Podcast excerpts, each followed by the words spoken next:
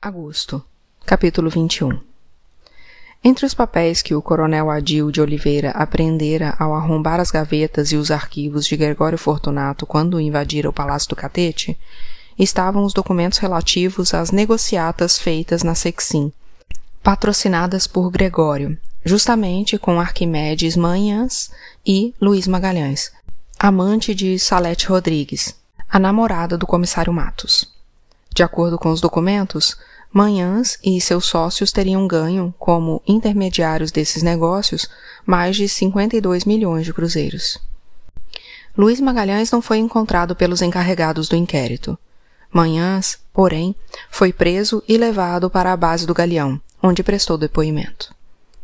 Manhãs declarou que fora hóspede do Catete no início do governo Vargas, mas que se afastara do palácio depois de um negócio de compra e venda de algodão, que havia feito com o financiamento do Banco do Brasil, com sociedade com Roberto Alves, ex-secretário do presidente. Perguntado quanto ganhara nessa transação, disse que não podia precisar, pois já se passara algum tempo desde que o negócio se realizara. Para a sorte dos investigadores, o homem com quem Manhãs trabalhava em Marília, São Paulo, foi ao Galeão, acompanhado de um advogado, com o fim de tentar liberar o preso o patrão de manhãs, o japonês Yasuru Matsubara foi imediatamente preso pelos militares. Arquimedes Manhãs declarou que Matsubara financiava a campanha de candidatos à Câmara e ao Senado. Para a campanha de Roberto Alves a deputado federal pelo estado de São Paulo, Matsubara contribuíra com 500 mil cruzeiros. Esse dinheiro teria sido desviado por Gregório para ser entregue a Climério em sua fuga. Em troca das contribuições que fazia, Matsubara recebia financiamentos e regalias especiais do Banco do Brasil e de outras repartições da administração pública, além de favorecimentos de governadores estaduais para a compra de terras em São Paulo e Mato Grosso. Durante o dia inteiro, Lomagno ouviu, em todos os lugares a que compareceu, os boatos que corriam pela cidade. Falava-se num golpe militar depondo o presidente nos escândalos escabrosos descobertos no arquivo secreto de Gregório. O porão dos Vargas se assemelharia ao porão dos Borgia. Todas as guarnições militares estariam de prontidão. Os tanques da vila militar estariam preparados para entrar em ação. Café Filho teria sido chamado ao palácio para ser empossado. Para Lomagro, os comentários que ouvia dos boateiros não lhe pareciam muito diferentes. No humor, e no alvoroço das bisbilhotices geradas, meses antes, pelos detalhes lúdibros do assassinato, por ciúmes, do bancário Arsênio pelo tenente aviador Bandeira. Para ele, o prestígio do presidente Vargas e do governo vinha, há muitos meses, sofrendo um processo contínuo de desgaste e chegara, naquele mês de agosto, ao seu mais baixo nível de aprovação popular e uma deposição de Getúlio Vargas pelas Forças Armadas não era propriamente uma novidade. Lomagno tinha motivos para preocupação. No arquivo secreto apreendido no Catete, na relação das firmas importadoras do país, que subornavam Gregório com 20% do valor das licenças de importação obtidas na Sexim sem cobertura cambial, constava o nome da Lomagno e Cia. Junto com o de outras firmas, como a Brasfera, a Centex, a Corpax. A notícia estava em todos os jornais.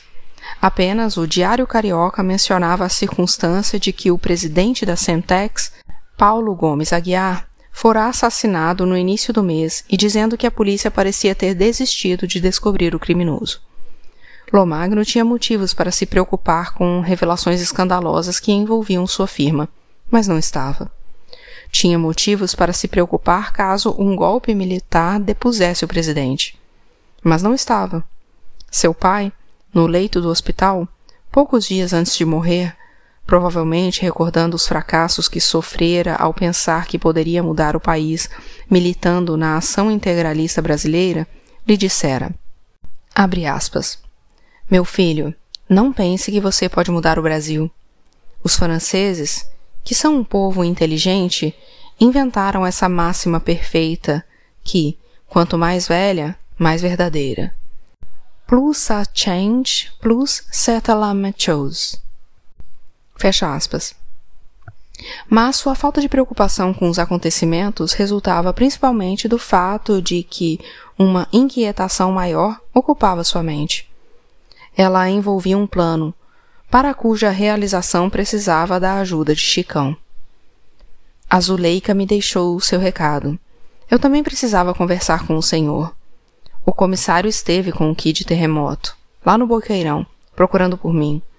Não sei como conseguiu me achar. Talvez impressões digitais, mas eu usei uma luva. O anel que esqueci lá. Você deixou o seu anel no apartamento do Paulo? Esqueci em algum lugar quando fui tomar banho.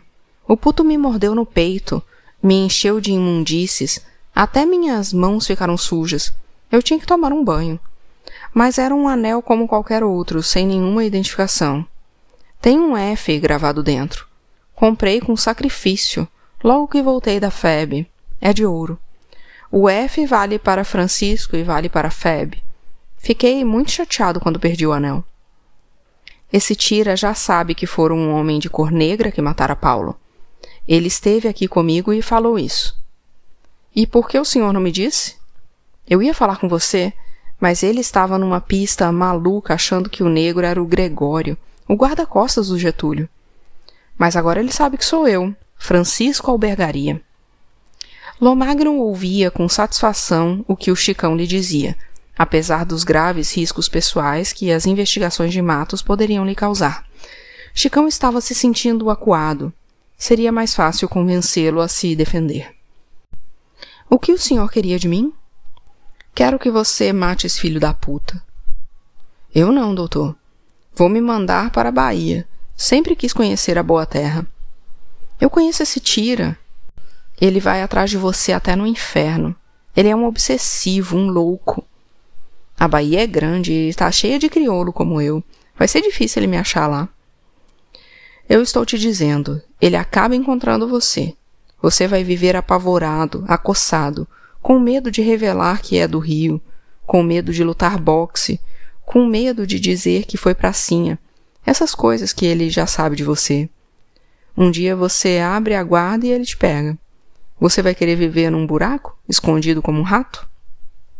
Esse comissário é viado igual o doutor Paulo? Não. Vai ser um trabalho mais difícil. Alice. Lomagno ia dizer que Alice o abandonara para viver com Tira, mas calou-se. Não queria se humilhar perante Chicão. Se você matar esse cachorro, o que será ainda mais útil para você do que para mim, eu lhe dou o que você quiser. Dinheiro para comprar uma casa na Bahia, na beira da praia. Um estipêndio, todo mês, para as suas despesas, o resto da sua vida. O Senhor já me deu muito. Faço isso de graça para o Senhor. Matando esse cão, você me dará uma alegria tão grande que eu faço questão de lhe dar esses presentes. Posso fazer uma pergunta? Pode. Dona Luciana está sabendo disso? Não, eu não tenho mais nada com a dona Luciana. Nós brigamos. Salete telefonou para Matos. Alice, irritada, parou de escrever no seu diário para atender ao telefone.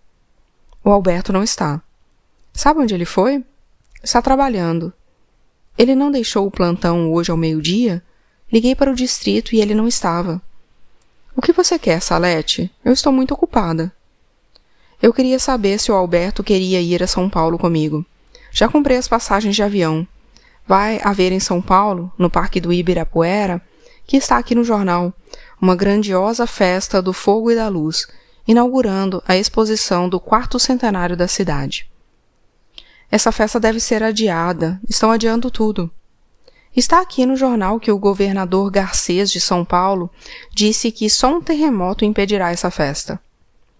Alberto me telefonou dizendo que ia chegar tarde. É melhor você ir sozinha.